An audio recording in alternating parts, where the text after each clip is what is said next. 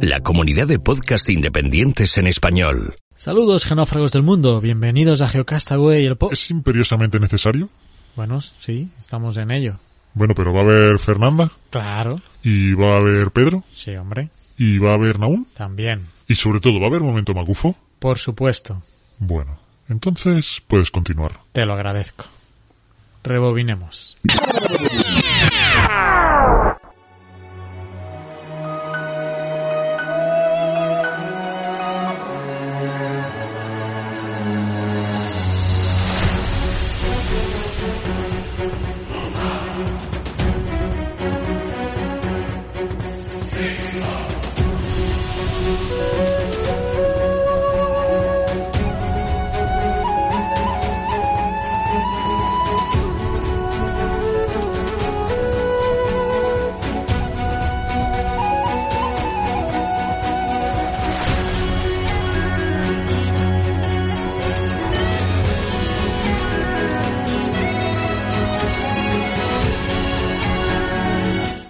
Estás escuchando Geocastaway, el podcast de geología y ciencias de la Tierra.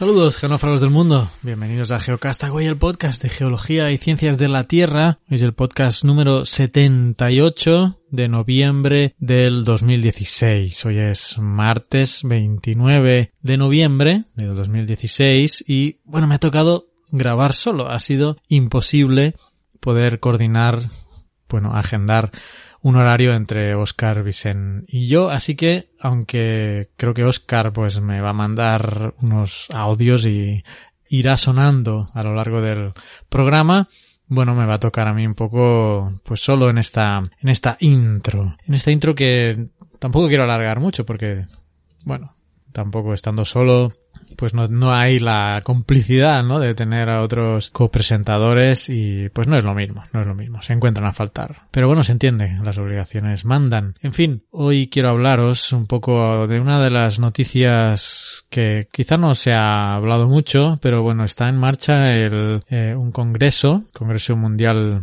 del, del Agua en, en Budapest, ¿no? En, en Budapest está el Water Summit Budapest 2016 y mm, en relación pues a la realización de este congreso que dura del 28 al 30 de, noviembre pues ha salido una noticia eh, de los muchos que han ido a hablar a, a, esta conferencia. Luego os leeré un poco pues quiénes lo organizan y cuál es su misión. Pero la noticia que ha salido es pues que los líderes de la ONU eh, o los representantes de la ONU que han asistido a este evento que no es de la ONU. La ONU tiene su propio, su propio departamento del agua, ¿no? Que digamos lo que se llama UN Water, unwater.org. Y en este caso estamos hablando del World Water Council, del concilio de mundial del agua. Y son dos cosas, son dos cosas diferentes. En cualquier caso, pues participan presidentes de países, líderes de la ONU y pues están insistiendo en que el mundo se encamina hacia una crisis insostenible de desabastecimiento de agua potable debido a factores como el cambio climático y el crecimiento de, de la población, que entrecomillan palabras de Peter Thompson, Peter Thompson, presidente de la Asamblea General de la ONU, el mundo avanza por un camino que lleva hacia lo insostenible. Thompson también se refirió al sexto objetivo del desarrollo sostenible aprobado por las Naciones Unidas en 2015, en el que se advierte de que la escasez de agua que afecta ya a más del 40% de la población mundial, que me parece un dato increíble, ¿no? 40%, crecerá con el aumento de las temperaturas debido al cambio climático. Según la ONU, la demanda de agua crecerá un 55% hasta el 2013. La humanidad no entiende por el momento ¿Por qué es importante esto? agregó Thompson, quien afirmó que hay aún esperanzas si se cumple el objetivo del Acuerdo de París, que es la, las recientes firmas que se han hecho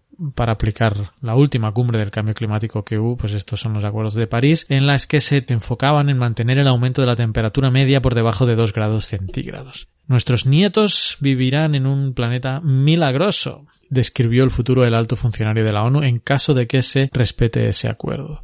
Por su parte, el presidente húngaro, que es donde se celebra el Congreso, James Ader, añadió que hay que repensar las estrategias relacionadas con el agua y encontrar una solución para asegurar los recursos financieros para que esté disponible para todos. En la inauguración de la conferencia, en la que participan representantes de 117 países, además se leyó un mensaje del secretario general de la ONU, Ban Ki-moon, en el que reclamó cambios para asegurar el acceso universal al agua potable y limpia. Los participantes de la Cumbre del Agua de Budapest tratarán en los próximos dos días asuntos relacionados con este recurso, con el recurso del agua, como el abastecimiento, los impactos del cambio climático y la financiación de las políticas relacionadas con el asunto. Se espera que se apruebe una declaración final que, bueno, aquí en Geocastaway pues espero traer sobre políticas relacionadas con el agua. Según adelantó Thompson, este texto será luego debatido en la cumbre sobre los océanos que se celebrará en 2017 en Nueva York. Em, ¿Quiénes son este concilio?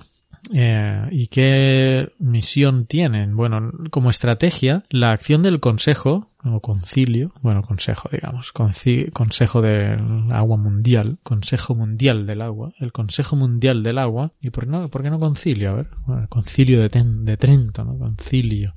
Déjame ver esto concilio, reunión de personas para tratar de algún asunto. ¿Y por qué no? Pues vamos, yo lo voy a llamar concilio.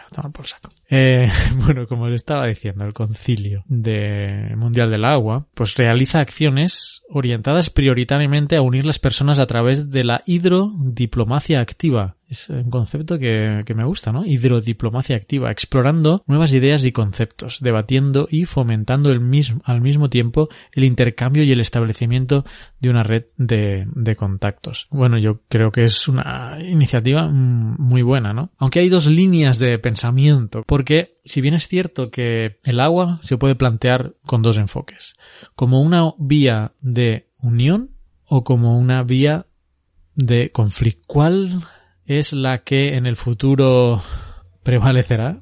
Esa es la gran pregunta. ¿Los países cooperarán entre ellos para tener una, una mejor gestión del agua? ¿El que vive aguas arriba en las cuencas eh, pues tratará bien esa cuenca para que le llegue el agua en calidad y cantidad al que vive aguas abajo. Los vecinos de dos comunidades cercanas se ayudarán para tener una mejor gestión del agua. Eh, es un tema complejo que pongo sobre la mesa y no tengo una respuesta. De hecho, hay muchos conflictos por el agua que se están sucediendo en el mundo. En primera instancia por su acceso porque no, no tienen acceso al agua muchas comunidades. Y en segundo lugar, por la calidad, porque aun teniendo acceso, esa agua está, uh, está contaminada. Eh, yo aquí en El Salvador, pues lo he podido constatar. Y lo que sí pude vivir en primera persona cuando hace años llegué al país y estuve realizando algunos estudios de, hidrología y de hidrogeología, pues era caminar y visitar, ir a ver manantiales de, en donde la gente llegaba a llenar sus, sus garrafas, ¿no? Digamos, sus recipientes, después de haber caminado, pues, varios minutos, si no, no digo horas, porque tampoco es cierto que no son horas, pero en, lugares a veces escarpados, o sea, estamos hablando de tener que caminar 20, 30 minutos con un recipiente que caben, pongamos de ahí 20, 30 litros, imaginaos el peso que eso luego supone, y regresar a la vivienda con, con ese agua. Muchas veces, incluso para beber, ¿eh? temas de agua, para agua potable.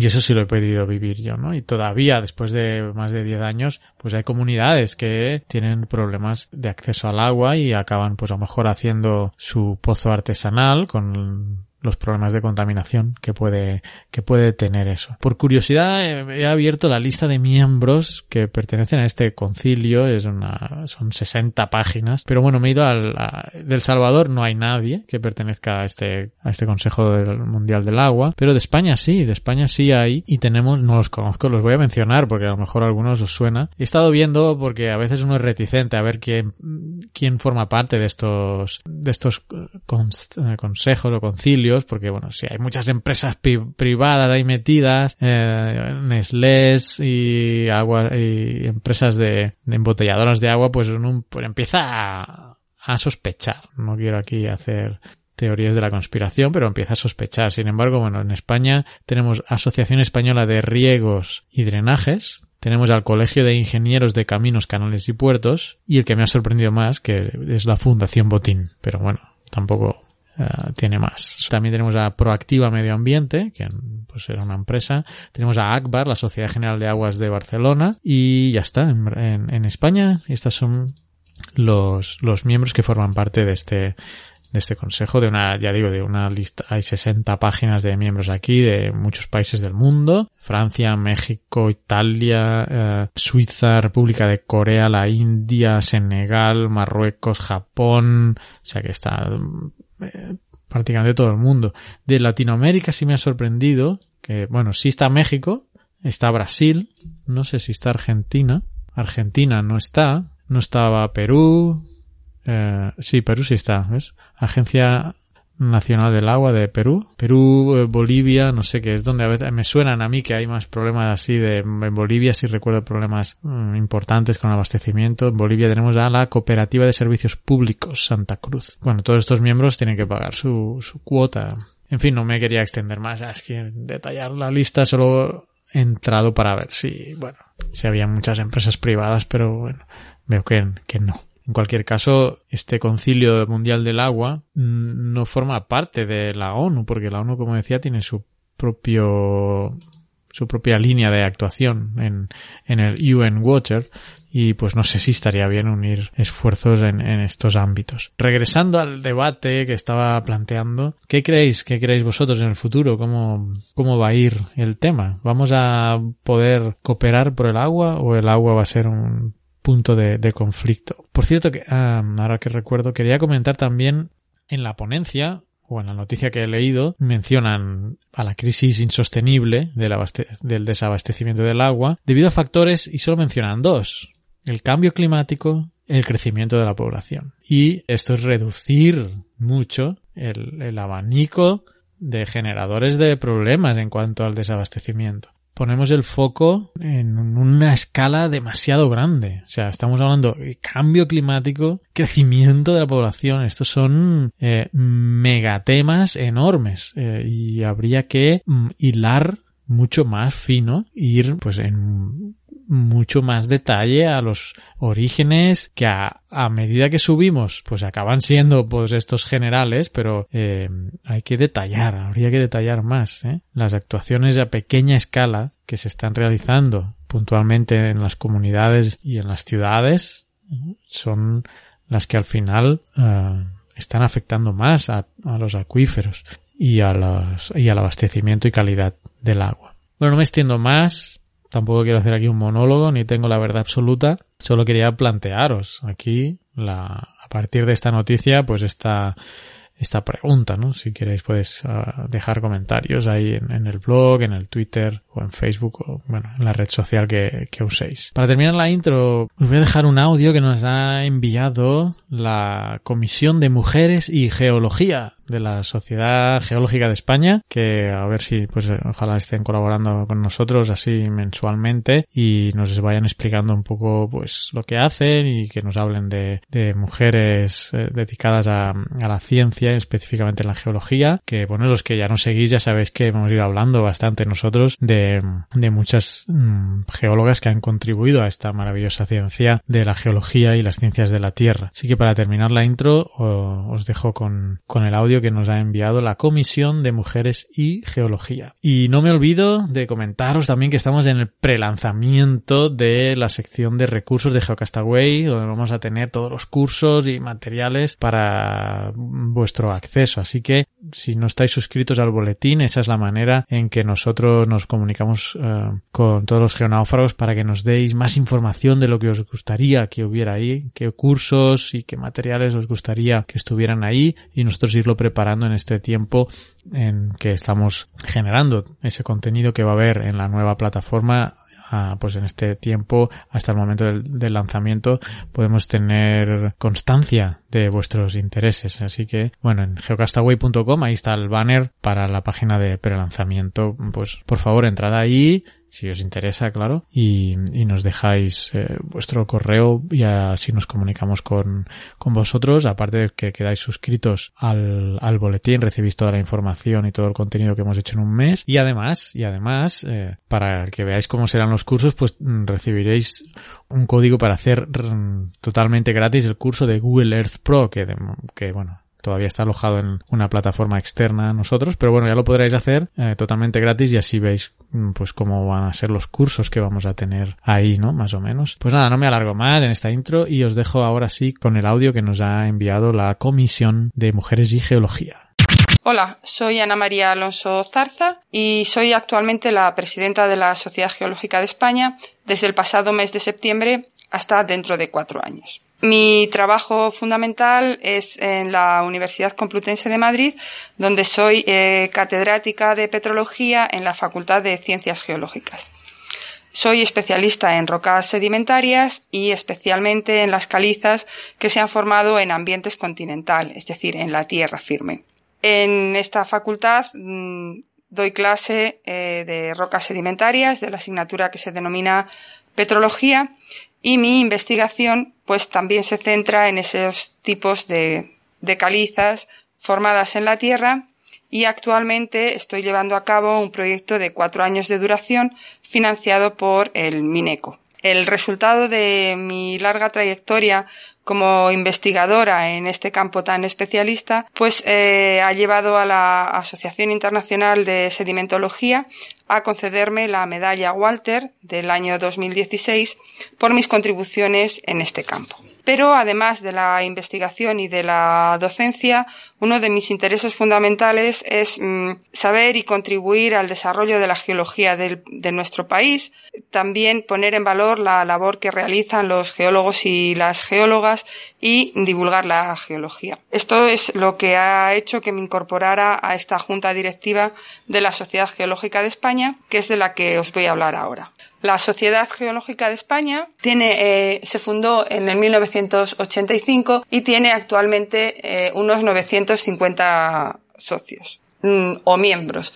Dentro de la sociedad eh, geológica, los miembros son de distintos sectores, desde investigadores, mm, profesores de universidades, de enseñanzas secundarias, de enseñanzas primarias, también profesionales libres de empresas e incluso tenemos también algún aficionado o aficionada a la, a la geología que se incorporan dentro de nuestra sociedad.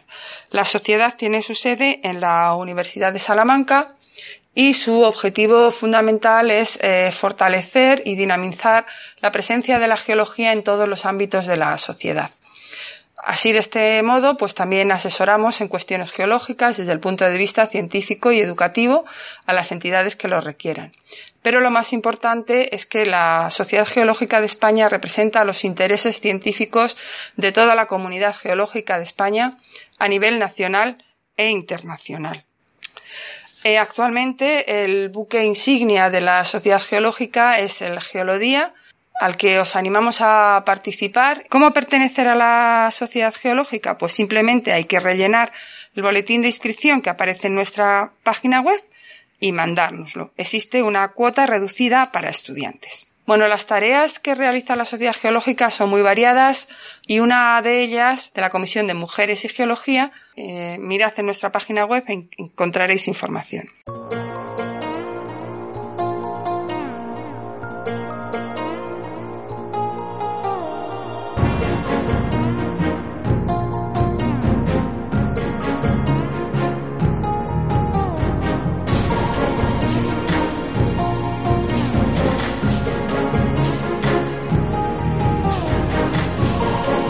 Estás escuchando Geocastaway, el podcast de geología y ciencias de la Tierra.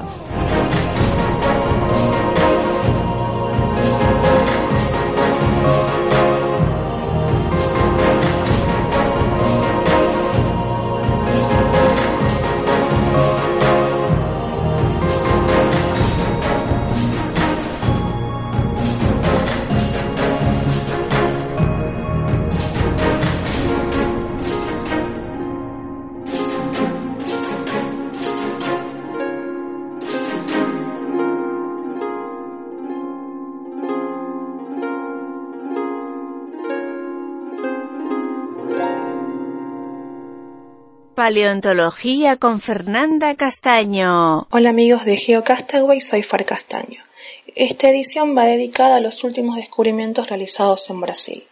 El primero tiene que ver con Australoposeidon magnificus, un titanosaurio que vivió hace 70 millones de años en lo que es ahora el territorio brasileño y que fue originalmente descubierto en 1953 pero solo descrito recientemente. Este animal, del que se han recuperado las vértebras cervicales, dorsales y el sacro, se calcula que alcanzó una longitud de 25 metros, convirtiéndolo en el dinosaurio de mayor tamaño hallado hasta ahora en el territorio de Brasil. La segunda noticia, muy reciente, tiene que ver con una eh, asociación única que se ha en Brasil, en la formación eh, Santa María, en la cual encontramos dinosauriomorfos, es decir, los precursores de los dinosaurios, y los dinosaurios viviendo unos con otros. Eh, los dinosaurios hallados en, este, en esta asociación son dos pequeños animales, uno de los cuales está completo y ha recibido el, número, el nombre de Puriolestes, y el otro que es un Lagerpeton, que se llama Ixalarpeton, que corresponde a los dinosauriomorfos. La formación Santa María, donde fueron hallados estos dinosaurios y los precursores de los dinosaurios, tiene aproximadamente unos 235-230 millones de años y es tan antigua como la formación Ischigualasto que en Argentina tiene los restos de dinosaurios más antiguos del continente también.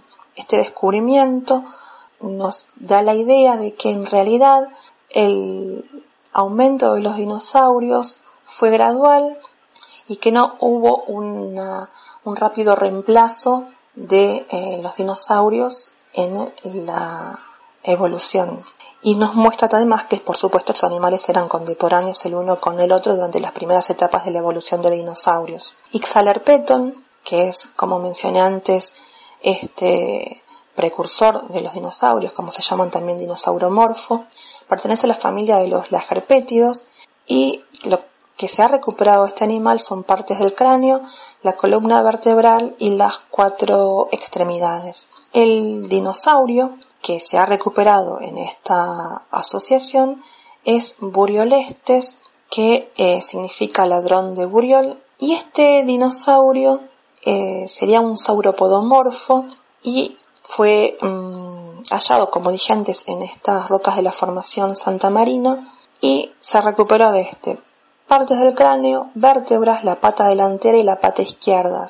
Y también se halló otro conjunto de huesos más pequeños que, eh, como mencioné antes, podría pertenecer al mismo taxón, pero como eh, son huesos aislados, es muy difícil poder eh, catalogarlos. Aunque Buroleste se parece superficialmente a los terópodos, con dientes bastante aserrados y ligeramente curvados hacia atrás, los cuales indican una dieta carnívora, en realidad se trata de un miembro primitivo de los sauropodomorfa, que es el grupo de herbívoros que va a dar lugar a los eh, gigantescos saurópodos. Es vibriolestes, el eje del pubis es recto, en contraste con los sauropodomorfos posteriores, en los cuales esto se va a modificar. En los terópodos forma eh, una especie de bota y en los ornistiquios se vuelve hacia atrás y queda paralelo al isquion. Estos rasgos que diferencian a Buriolestes de otros saurópodos contemporáneos son claves para la clasificación de dinosaurios, porque, vuelvo a repetirles, que la orientación de los huesos de la cadera nos da una idea de la familia a la cual pertenecen los dinosaurios. Eh, se han hecho análisis filogenéticos que fueron publicados en este artículo en el cual se anuncia el descubrimiento de Ixalarpeton y Buriolestes y se ubica Buriolestes cercano a Eoraptor. Eoraptor es un dinosaurio de los más antiguos que fue también hallado en la formación Ischigualasto aquí en Argentina. Bueno amigos, eso es todo, que la fuerza los acompañe. Un saludo muy fuerte a los campeones de la Copa Davis, a todos los que les gusta el tenis y fuerza a todos los hinchas de Brasil y a los hinchas del Chacopaense en particular. Que la fuerza los acompañe.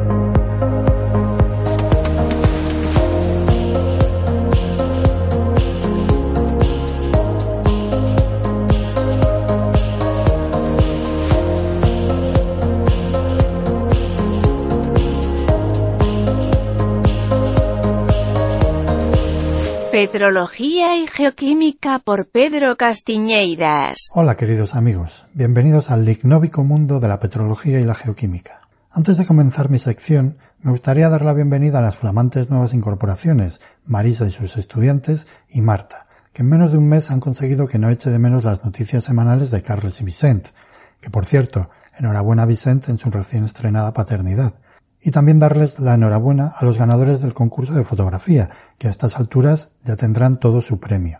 No veas lo que me ha costado encontrar un tubo del tamaño del nuevo mapa de la península. De hecho, no lo he encontrado. He tenido que unir dos tubos de lo gigantesco que es el mapa. Es más, el mío no he podido colgarlo todavía porque no tengo una pared tan grande libre. Uy, qué mal ha sonado eso. Este mes quería comentar algo sobre el documental de Salvados que trató de las condiciones de los mineros del coltán. Un simple apunte que me lleva rondando la cabeza un tiempo con nuestra manía de negarnos a todo tipo de explotaciones mineras. Dejemos de lado el ideal de un consumo responsable. Por desgracia, eso no tiene pinta de ocurrir en un futuro cercano. Y por supuesto, favorezcamos el reciclaje y la reutilización. Aún así, debemos asumir que es muy posible que sigamos necesitando materias primas. Así que os planteo una sencilla cuestión. ¿Qué pensáis que es mejor? ¿Extraer esos materiales de los yacimientos que encontremos en nuestro presuntamente primer mundo? O seguir una política estrictamente conservacionista y obligar a las compañías a extraer las materias primas de países en los que es muy complicado que se cumplan las mínimas garantías medioambientales y de seguridad de los trabajadores. No sé, tal vez nos haría falta lo que nuestro admirado Luis Quevedo ha denominado en su último documental la conciencia de especie, para darnos cuenta de que cada vez que protestamos contra una mina en el primer mundo, estamos condenando a muerte a cientos de personas indefensas en otro rincón del mundo. Bueno, ahí lo dejo. Como sé que nos escucháis muchos profes, seguro que es un muy buen tema de debate. Pero yo realmente os quería hablar de otro asunto. Este mes me enteré por Twitter de la publicación de un artículo sobre las famosas restingolitas. Os recuerdo rápidamente lo que son. En la erupción que tuvo lugar al sur de la localidad de Reña de la Restinga en el año 2011, se vieron imágenes bastante espectaculares de unas rocas blancas flotantes. Esas son las restingolitas. Recuerdo la polémica que hubo en su día sobre el origen de estas rocas. Muy al principio, un catedrático de la Universidad de Barcelona, Domingo Jimeno, hizo unos análisis rápidos de estas rocas y concluyó que tenían composición riolítica, es decir, un material muy rico en sílice. Aunque parezca banal, la presencia de un magma riolítico es un hecho de vital importancia para la población, porque estas rocas suelen dar lugar a un vulcanismo altamente explosivo. Si además tenemos en cuenta la omnipresencia del agua, no olvidemos que estamos en el mar, la combinación podría haber sido catastrófica. Por suerte no pasó nada que merezca la pena reseñar, y a medida que se iban teniendo más análisis y más información, surgieron otras hipótesis sobre el origen de estas rocas que se pueden resumir en 1. Son sedimentos del fondo del mar fundidos por un magma basáltico y 2. Son materiales volcánicos antiguos recalentados e hidratados por el nuevo magma. Os dejo unos enlaces en el blog de Geocastaway para que veáis el nivel de impertinencia al que llegó la polémica. Porque vale, es posible que el profesor Domingo Jimeno se precipitase con sus conclusiones sobre el origen de las restingolitas, pero yo creo que en una situación de emergencia lo que prima es una respuesta rápida y más vale pecar de precavido. Y a todos esos que criticaron sus declaraciones de aquel momento, solamente decirles que es muy fácil opinar a toro pasado. Los niveles de cuñadismo alcanzaron cotas estratosféricas, pero que habría que vernos a nosotros en esa situación. Es más, tengo que reconocer que yo también pensé lo mismo en cuanto vi piedras blancas flotadoras. Esto va a petar de un momento a otro. Como veis, esto también daría para otro interesante debate. En cualquier caso, este nuevo estudio que acaba de salir publicado en la revista Bulletin of Volcanology concluye que las vesículas, es decir, las burbujas de las restingolitas, se formaron en varios episodios, lo que, unido a otras evidencias mineralógicas y geoquímicas, sugiere que esas rocas son el resultado de la interacción entre un magma básico y un sedimento rico en sílice. Podría parecer entonces la polémica resuelta, pero ni mucho menos. Gracias a un trabajo de fin de máster que me ha tocado revisar, me he enterado de que en la isla del Hierro aparecen enclaves de rocas félsicas que sugieren que en las cámaras magmáticas que hay bajo la isla se dan procesos de diferenciación magmática. Sí, tal vez estos enclaves no sean tan ricos en sílice como una riolita, pero no hay que descartar que se puedan formar magmas ricos en sílice bajo el hierro. De hecho, parece que la prueba geoquímica definitiva todavía no se ha llevado a cabo. Sí, se han analizado isótopos estables, como el oxígeno, pero no olvidemos que estamos tratando con una roca que ha interaccionado con el mar y que su composición isotópica puede estar muy modificada. La respuesta final posiblemente vendrá de la mano de los isótopos radiogénicos, como el neodimio, que no dejaría lugar a dudas sobre su origen sedimentario o magmático. Veremos si en el futuro alguien se anima a llevar a cabo este estudio. Por cierto, una curiosidad más. En el año 2014, un buque oceanográfico español construido en 2012 hizo una campaña en la zona de la Restinga. Un buque que ha sido noticia hace poco por culpa de los ingleses, el Ángeles Alvariño, idéntico al buque que se utilizó durante la crisis del hierro, el Ramón Margalef. Y nada más por este mes. Nos seguimos escuchando el mes que viene.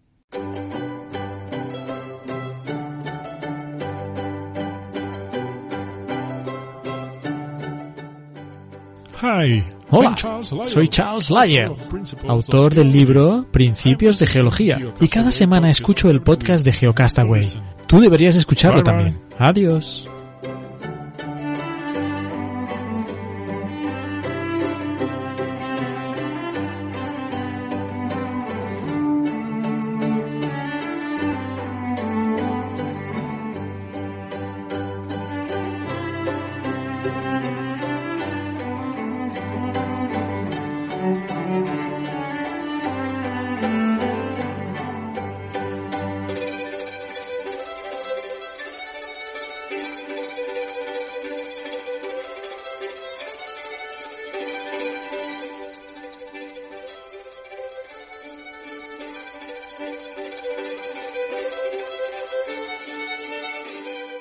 Exploración espacial por Naum Chazarra. Hola a todos. Este mes el Curiosity ha seguido trabajando y moviéndose por la superficie de Marte en su camino hacia la ladera de Aeolis Mons.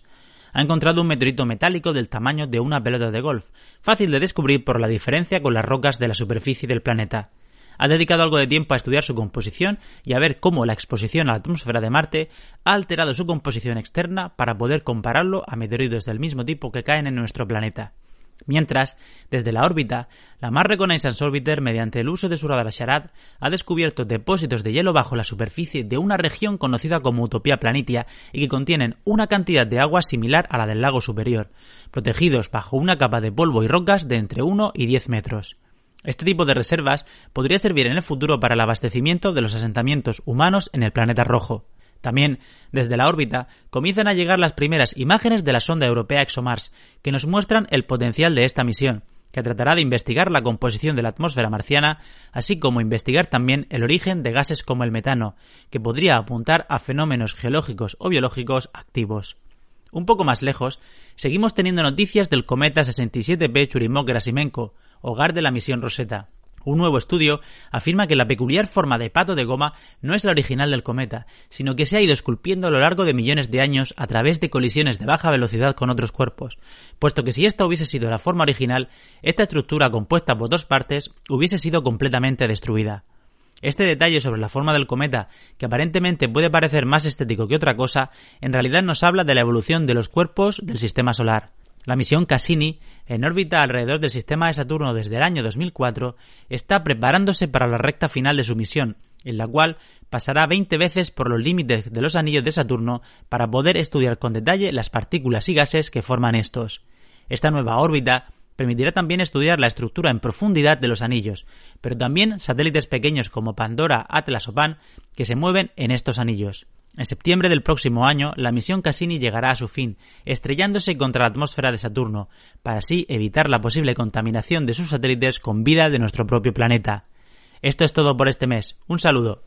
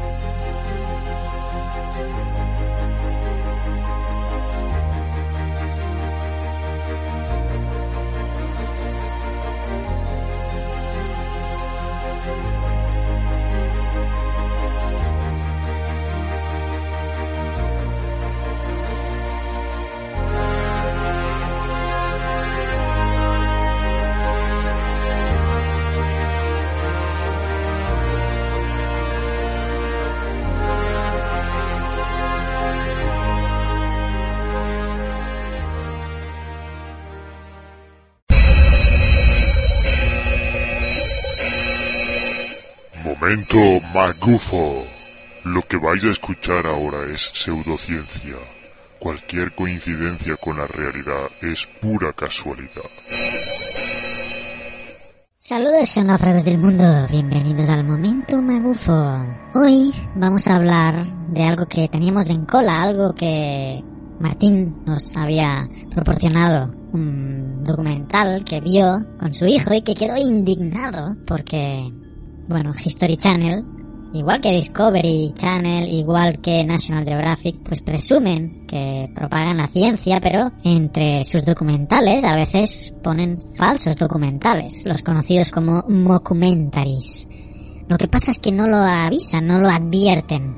Y más que en la letra pequeña quizá al final, si uno para frame by frame, ¿eh? fotograma a fotograma, quizá puede ver una letra pequeña que ponga ahí que esto es un documental o es un falso documental o lo que se ha narrado aquí es ficción, pero eso pasa tan rápido que pasa desapercibido. Luego voy a entrar un poco más en detalle con esto de los documentaries. La cuestión es que este documental ya tiene delito desde el título. Los cementerios del diablo. Tengo que confesar que no lo he visto entero, eh, porque es esperpéntico, la verdad es que es, un esperpento de documental, dura una hora y me he ido saltando cacho a cacho para ver qué proponían. Y la verdad es que, bueno, es, lamentable, ¿no? Es lamentable.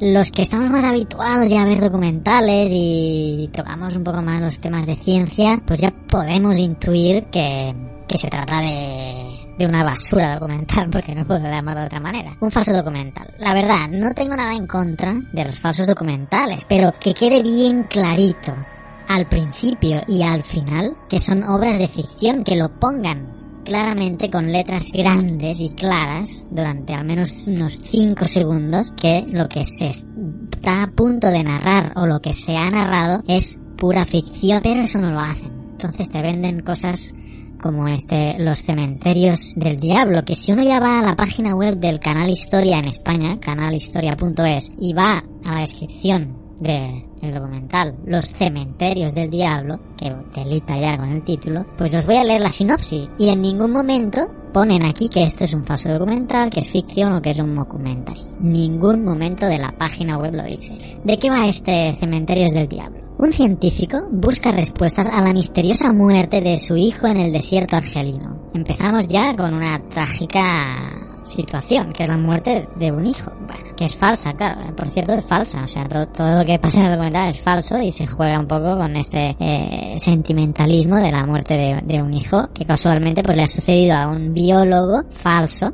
un biólogo falso, que de apellido Spencer, en, documental, que si uno busca, pues no, no haya absolutamente nada de este tal biólogo apellidado uh, Spencer, pero uh, Joseph Spencer, biólogo, o sea, no haya absolutamente nada. Pero lo curioso es que personajes que aparecen en, este documental, que son ficción, aparecen en otros documentales de la misma productora de este Cementerios del Diablo, como el maravilloso Megalodón, que no he tenido la oportunidad de ver ni voy a ver. Entonces que ocupan los mismos actores en diferentes falsos documentales. Bueno, que me enrollo. Iba por la sinopsis. En el proceso de investigación de este científico, que al que se le ha muerto el hijo, descubre, en el proceso descubre algo extraordinario, un vórtice de actividad desconocida y similar al Triángulo de las Bermudas. Sus investigaciones lo llevan a localizar otros 11 vórtices alrededor del mundo, en los que tienen lugar algunos de los episodios más asombrosos e inquietantes que se conocen. Los ataques inexplicables de animales, las condiciones atmosféricas insólitas o las desapariciones de aviones de pasajeros en el cielo pueden constituir tan solo el principio de una amenaza aún mayor. ¿Podrían haber sido creados estos vórtices por extraterrestres? ¿Ocultan los gobiernos su existencia? ¿Se puede hacer algo para neutralizarlos?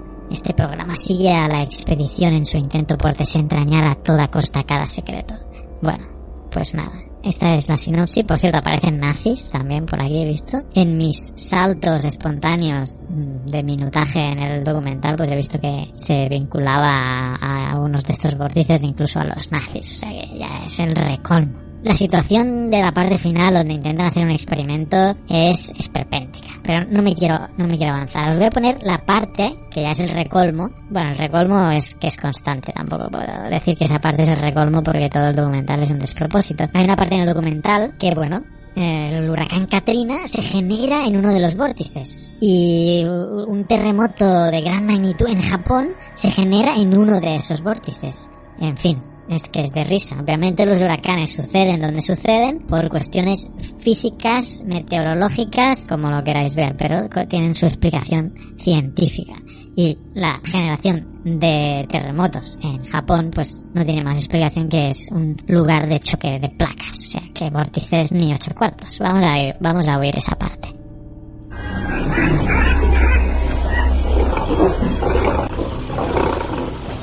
Pero no solo en este vórtice, sino en los doce vórtices que hay en el mundo, los vórtices viles o cementerios del diablo.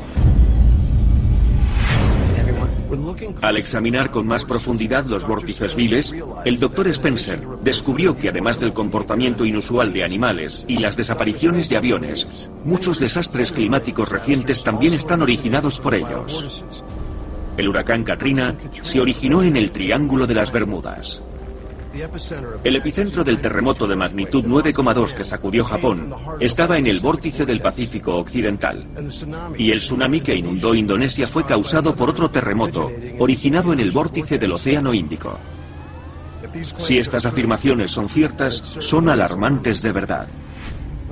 Uno de estos vórtices viles está aquí, en el desierto argelino, donde el doctor Spencer llevó a cabo su investigación.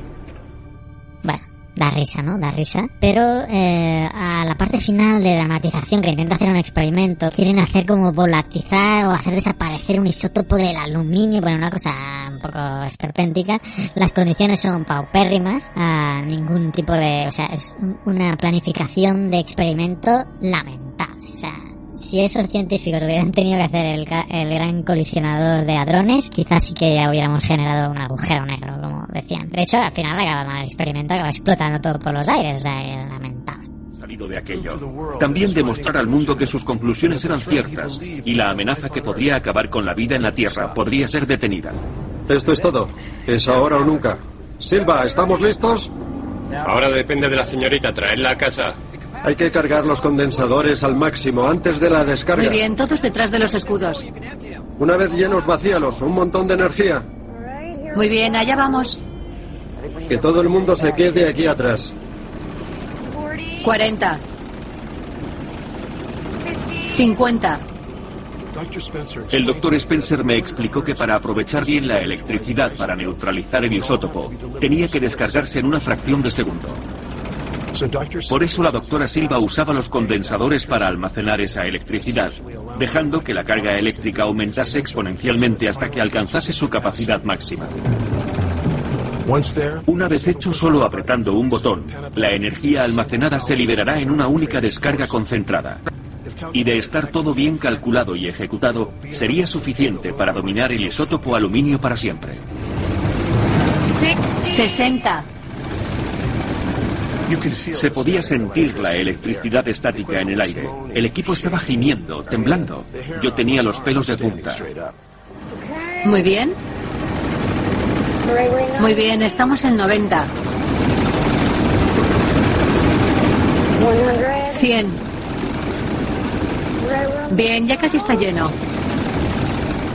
No puedes, no. No puedes cargarlos tanto. No, no puedes. Es necesario, esto es lo que necesitamos. Los transformadores van a explotar. Será mejor que te apartes, te lo advierto. Los transformadores van a explotar. Quédate atrás de los escudos. Gus, Vete tú, nosotros nos encargamos. Entonces son responsabilidad tuya esas vidas. Los transformadores van a explotar. Es demasiado. No puedes forzarlos tanto. Nosotros nos encargamos. Tienes que volver. Tenemos que ocuparnos de esto. ¿Listos? Es mejor que tengas cuidado con los transformadores. Te lo estoy diciendo. No te acerques. Actuación pésima, se nota que son unos actores lamentables. Y bueno, pues como decía antes, los que hemos visto bastantes documentales, pues ya podemos intuir que esto es una chapuza de falso documental. Mal hecho además, porque estoy recordando el falso documental, que ahí sí está bien clarito al final del documental que era un falso documental y que todo lo que se había explicado ahí, pues de la ficción, que es la, el falso documental sobre la llegada del ser humano a la luna, donde ahí incluso pues aparecen personajes increíbles como eh, Kissinger, como la esposa de Stanley Kubrick, que, que, que confirmaba, ¿no? Que, que todos los escenarios de 2001 de ese espacio habían sido utilizados. O sea, un falso documental extraordinariamente muy bien hecho y que al final al principio no lo recuerdo porque no lo, no lo pillé comenzado, o sea, lo pillé comenzado, pero al final quedaba muy claro que eso era un falso documental. Todo muy bien hecho, o sea, muy creíble, o sea, sembraba dudas en mí, sembró un atisbo de duda por todos los personajes que ahí salían y todas las declaraciones que, que, se producían. Incluso al final había tomas falsas, había tomas falsas del documental. De eso se trata un documental y por eso no estoy en contra de los documentaries. No estoy en contra de los documentaries. Si vamos a la descripción que, va, que tiene Wikipedia de un falso documental, es la siguiente. El falso documental es un género de cine y televisión o una obra de dicho género cuidado lo que viene ahora, se suele incluir dentro de la comedia. O sea, es una parodia de un documental, aunque existen casos de falsos documentales dramáticos. El falso documental se presenta como una grabación de la vida real, aunque se produce como una obra de ficción. Es un medio habitual de parodia y sátira. O sea, es como una manera de hacerle burla ¿eh? o satirizar eventos como este que os estoy contando de la llegada a la luna, que no se llegó, pues bueno, se hace una, una parodia muy bien hecha, como os decía, de la llegada del hombre a la luna. Pero ¿qué pasa? Que esto se ha, ha llegado a tal punto en que no se dice que es un falso documental, no se instruye al que está viendo el documental que eso es mentira. Y tenemos cosas espeluznantes como eh, el megalodón que os decía, que no he visto, pero que es de la misma productora que este del que estamos hablando hoy, o como los del Bigfoot, o como el de Sirenas, que son pues obras esperpénticas, claro, sí, eso. Y entiendo a Martín, ¿no? Que está viendo eso con su hijo. Pues un niño no tiene, un niño incluso de ah, 15 años, 16 años, no tiene la capacidad crítica para poder ah, quizá discernir algunos de los aspectos que se plantean como científicos y que no tienen nada que ver, porque bueno, si ah, salen palabrejas como isótopos, eh, reacción nuclear y palabrejas raras, pues uno, ¿por qué no va a creérselo, no? Y además si lo están haciendo en el History Channel, ahí está el problema. No dejar bien claro que eso es un falso documental. Así que, eh, los cementerios del diablo, bueno, no os lo recomiendo para nada que lo veáis, pero eh, de todas formas hay que tener más cuidado ¿no? con lo que escogemos en los canales supuestos de documentales, que a veces nos cuelan cosas falsas y no nos enteramos, ¿no? aunque a veces sí se le ve las costuras. En fin, hasta aquí el momento magufo y el mes que viene todavía tenemos cola, tenemos cola con los chakras. Regresamos a los chakras, pero eso será el mes que viene. Adiós, geonáufragos.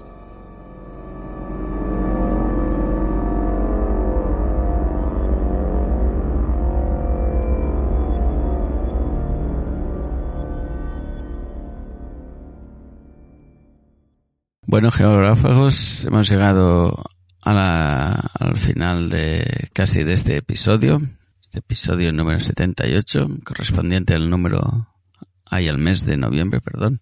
Y vamos a hacer nuestro repaso a los comentarios que nos dejáis en las diferentes plataformas, en redes sociales, en Twitter, en el mismo blog. Primero que nada empezamos con unos comentarios de Scori, sobre la cápsula del tiempo que dice la creación planetaria por Ismael, que el muy bueno Isma, que ya tiene un fan para toda la vida, que sigue así, que le ha gustado mucho.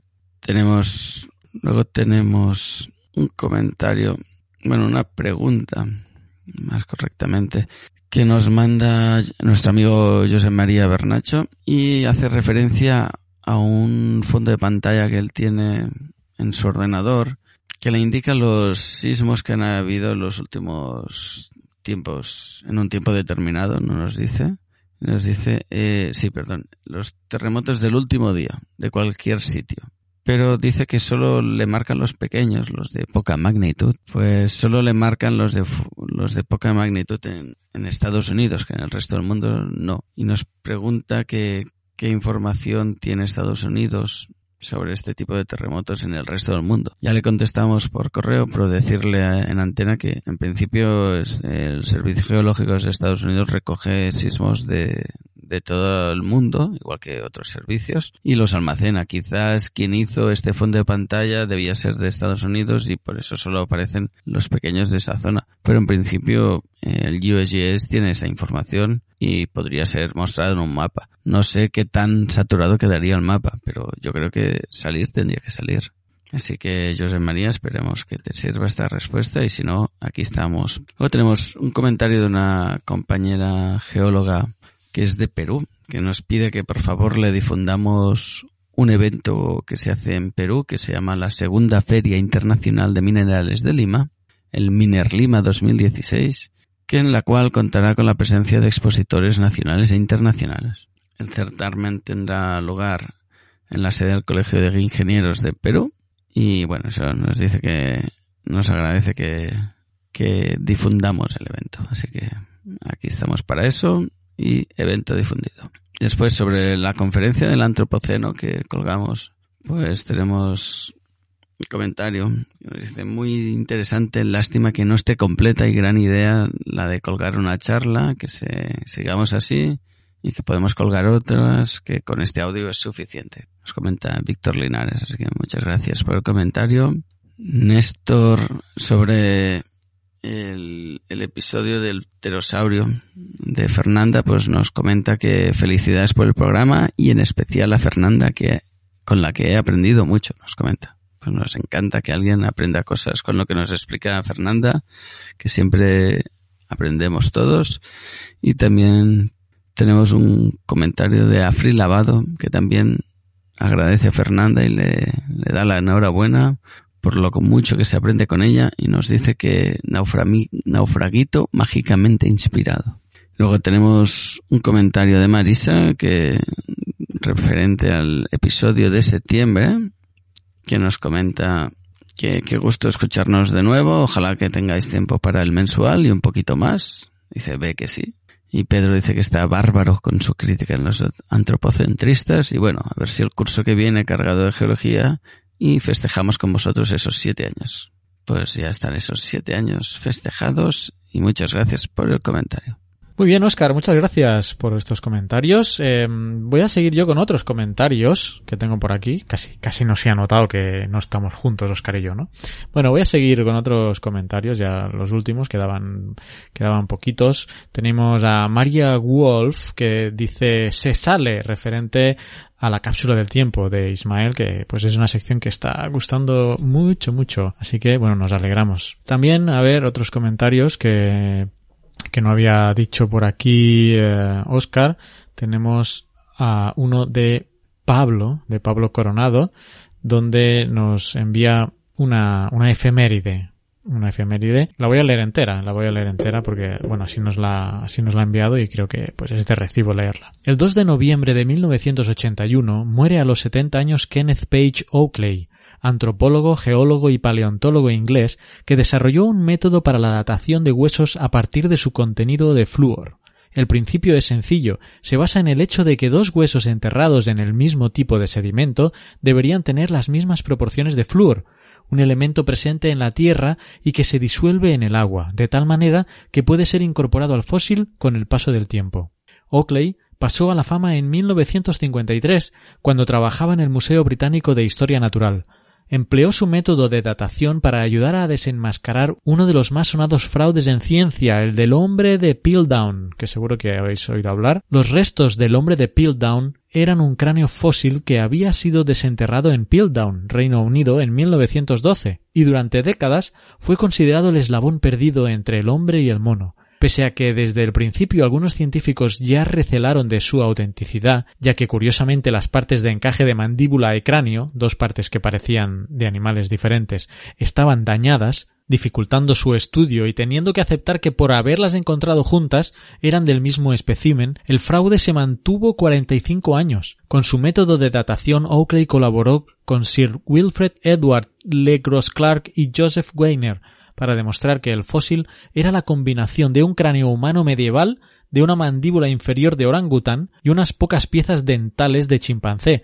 que habían sido manipuladas con una tinción de hierro y de ácido crómico para darles un aspecto envejecido. Respecto al autor del fraude hoy en día, todo apunta a Charles Dawson, ya que un análisis de su colección de fósiles mostró que contenía otros 38 especímenes falsificados de modo parecido.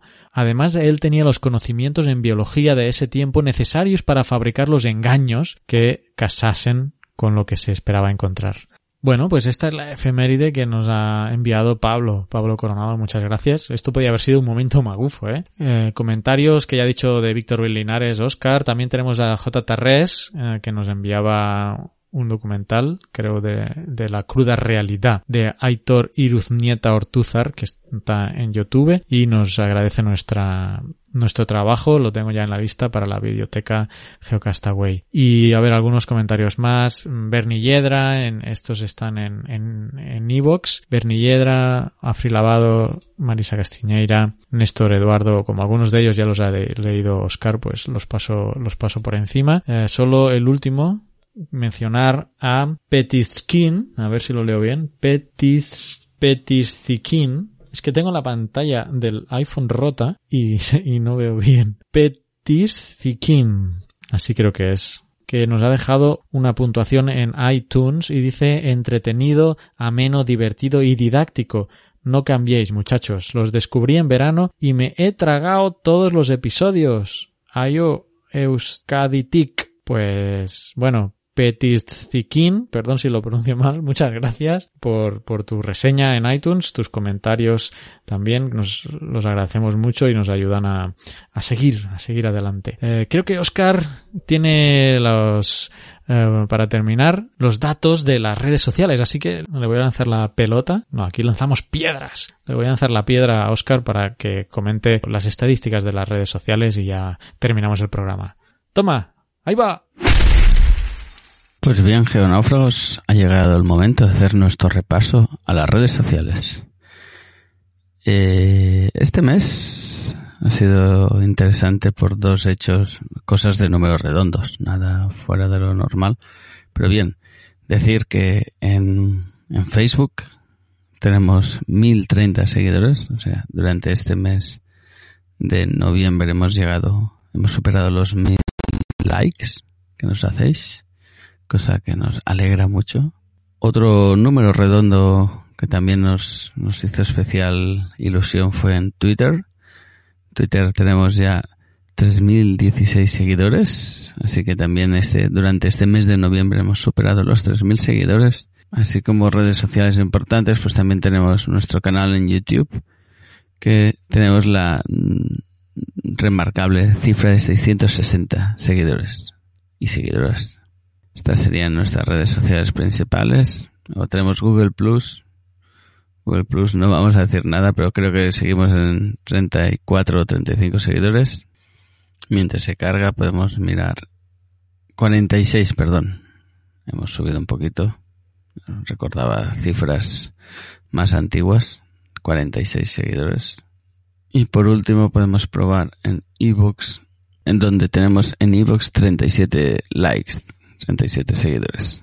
Así que nada, gracias por estar ahí, gracias por esos mil en Facebook y tres mil en Twitter.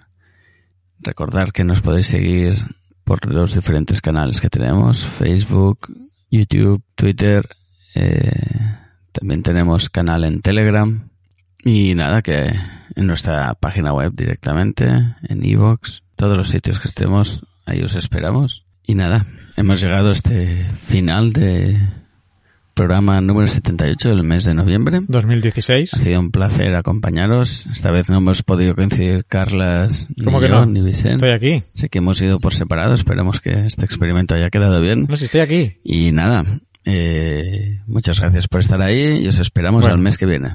Venga, pues nada, adiós, eh. Adiós. Venga, chao.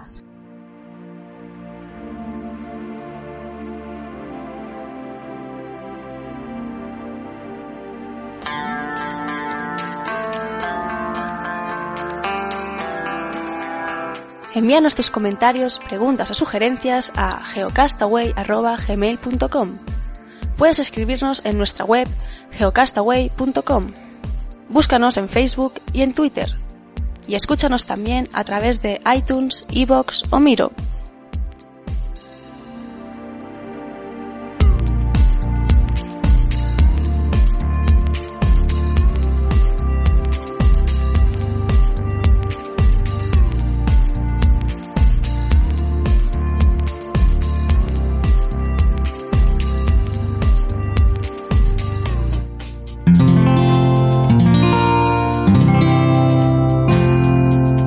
Escuchar más capítulos de este podcast y de todos los que pertenecen a la comunidad Cuonda en cuonda.com.